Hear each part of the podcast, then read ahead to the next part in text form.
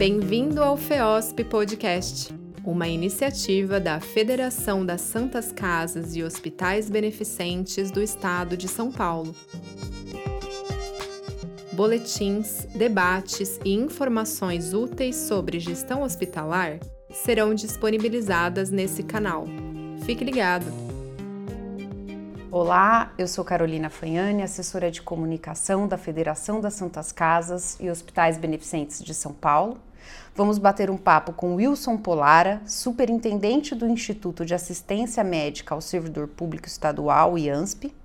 As Santas Casas e hospitais filantrópicos no estado de São Paulo são importantes parceiras do IANSP, promovendo acesso aos servidores e seus beneficiários à assistência em saúde e gostaria que o Dr. Polara contasse um pouquinho para a gente qual a importância do IANSP para o estado de São Paulo.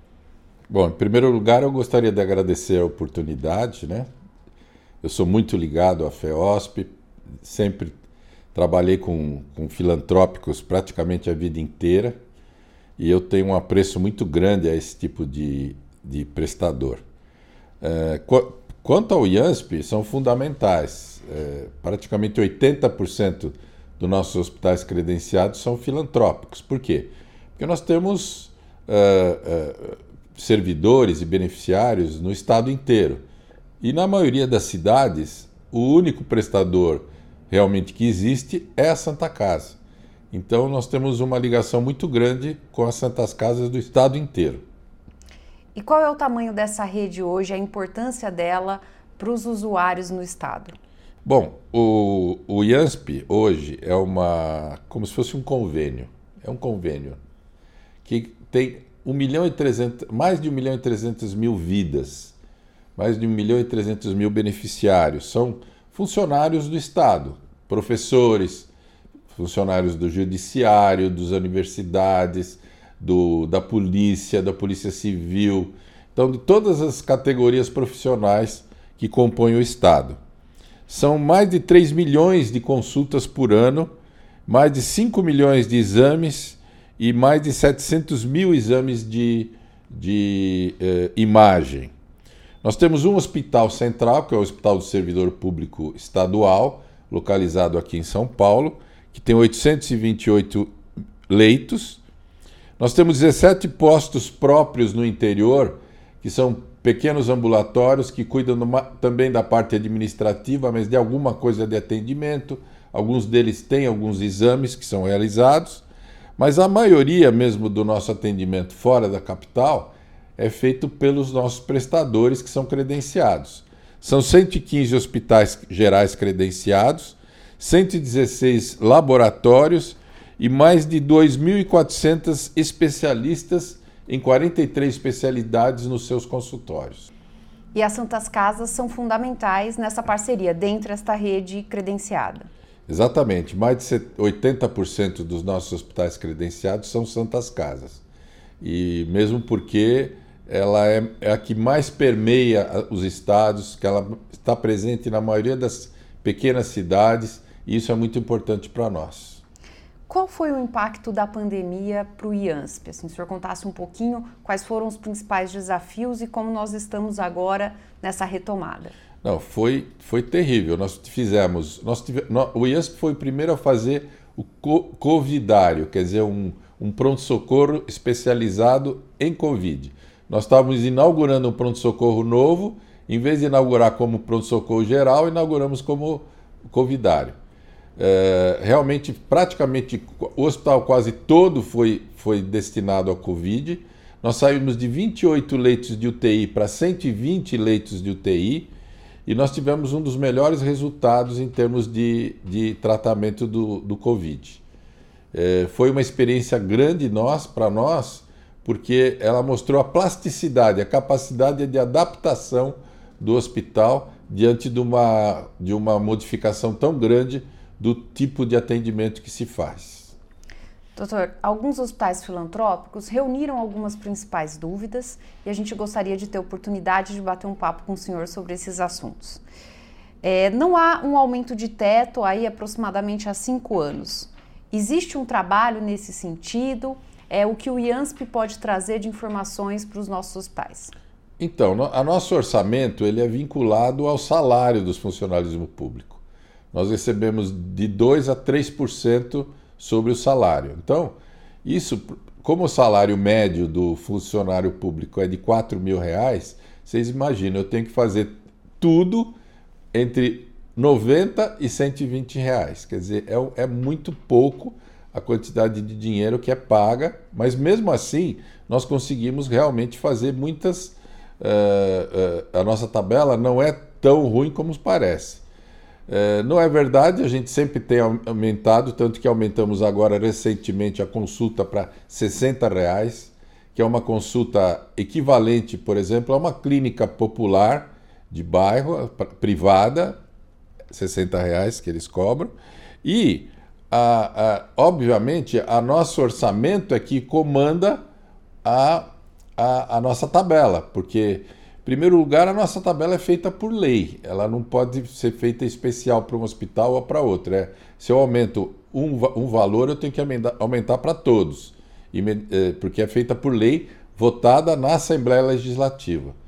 E é, nós temos hoje uma característica de que se você souber cobrar, souber compor a composição da nossa, do nosso pagamento, porque nós incluímos muitas vezes taxa de sala, taxa de anestesia, taxa de limpeza do aparelho, por exemplo, nos exames, você vai ver que a nossa tabela não é tão ruim assim, tanto que nós temos 115 hospitais atendendo o IANSP até hoje, né? Os recursos de glosa são boa parte aí das reclamações. O que pode ser feito para aprimorar o processo? Quais são as dúvidas que o senhor acha mais importante esclarecer? Olha, a nossa glosa é muito pequena, nós temos em torno de 6% de glosa. A glosa é uma coisa importante, porque muitas vezes o hospital atende pessoas que não tinham direito ao, ao plano. É, é, a glosa é feita em qualquer plano de saúde, existe a glosa. Pessoas que não tinham direito àquele tratamento ou não tinham direito àquela aquela medicação que foi dada. Isso acontece em todos os planos. Por, o que, que acontece na maioria das vezes? Como essa glosa é feita inicialmente por computador e ela vai para uma análise é, é, pessoal, é, assim com, com técnicos, algumas vezes demora um pouco para vir o valor, mas a grande maioria dos recursos são atendidos. Então a glosa não é um problema para nós. É, praticamente é um dos menores índices de glosa que nós temos dos convênios de São Paulo hoje. O pagamento do extrateto costuma levar entre seis e oito meses pós-atendimento. Quais são as perspectivas de redução desse prazo? Não, isso é o máximo que pode acontecer. Na realidade, ele, ele é pago em, em, em torno de 60 a 90 dias. Porque o que, que acontece? O que, que é o teto? O teto, a gente não poderia, deveria mudar esse nome de teto para referência de gasto. Por quê? Eu tenho um orçamento que eu tenho que fazer. Eu tenho, agora chegou outubro, eu tenho que entregar até novembro, eu tenho que entregar o orçamento para o ano que vem. E eu, como é que eu vou, vou, colocar lá no orçamento o valor que eu vou gastar com 115 hospitais? Então eu preciso dar um valor, um valor de referência para cada um dos hospitais de acordo com a população do entorno, de acordo com o número de pessoas que ele atende, de acordo com a, o histórico de atendimento desse hospital. Obviamente, nenhum hospital atende sempre a mesma coisa. Alguns, algumas vezes atende mais, outras vezes atende menos. Então, nós fazemos o pagamento do teto para todos. Aqueles que, que, que receberam menos que o teto, porque atenderam menos que o teto, sobra esse valor e esse valor é revertido para aqueles que atenderam mais.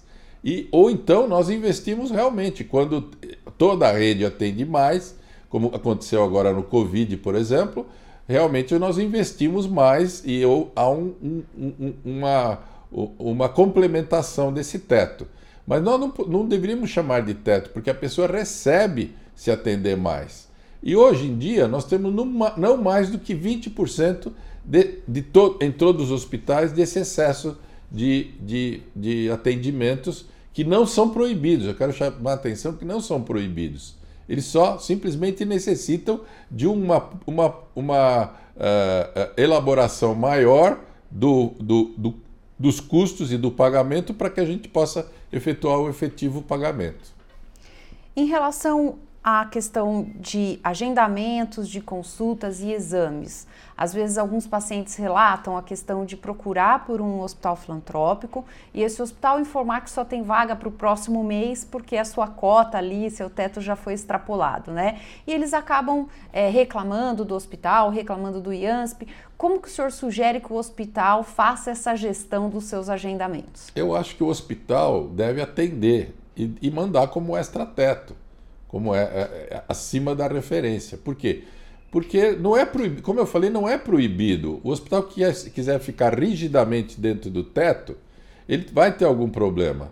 Obviamente, isso é, são as pessoas que se queixam são poucas. Se a pessoa se queixa, efetivamente, você sente que está causando um mal-estar, atenda aquela pessoa. Porque a grande maioria concorda em ser atendido, se não é uma coisa de emergência, 30 dias, hoje você vai em qualquer, qualquer médico hoje em dia, qualquer lugar que você tenha um convênio, vai tentar marcar uma consulta. Você vai ver que ele não vai marcar imediatamente, marca realmente com um prazo e que deve ser também dado para o hospital que nos atende. E hoje existe é, uma fila grande para exames e cirurgias. Como que, que está para o IANSP essa situação? Não, como em todos os lugares, houve realmente um acúmulo devido ao Covid. Durante um ano e meio nós não atendemos, não fizemos cirurgias eletivas. Nós estamos realmente fazendo um planejamento para fazer mutirões. Agora nós vamos fazer mutirões, tipo uh, uh, fim de semana, dias extras, para poder realmente reduzir essa fila. E, e, e, isso o governo vai realmente fazer um suplemento de, de financiamento, como já está fazendo. O governo já para o SUS já está fazendo um, um, programa que ele paga duas vezes a tabela SUS na cirurgia eletiva para quem fizer para os hospitais de SUS. Isso vai acontecer no IANSP também. Doutor, para a gente encerrar a pergunta de milhões, existe previsão de um próximo aumento de tabela para o IANSP? Sempre existe, porque é, é, é, o que eu falei. Quando há uma, uma melhoria da, da, do nosso orçamento, e isso depende de duas coisas: depende da arrecadação do governo e depende da, do funcionalismo público, dos salários do funcionalismo público, obviamente, se houver espaço, a gente sempre faz a, a, as correções, como fizemos agora com a consulta, que eu acho que é o principal. Tanto consulta em consultório, como consulta em pronto-socorro. As duas aumentaram.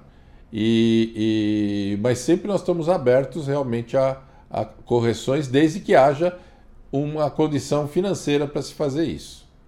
Agradeço o bate-papo, doutor, pela FEOSP, pelos seus associados. Vamos manter esse canal aberto de comunicação, de dúvidas e de troca de orientações para os gestores hospitalares. Eu é que agradeço, muito obrigado. Você acompanhou mais um episódio do FEOSP Podcast. Obrigado por sua participação e não perca os próximos episódios.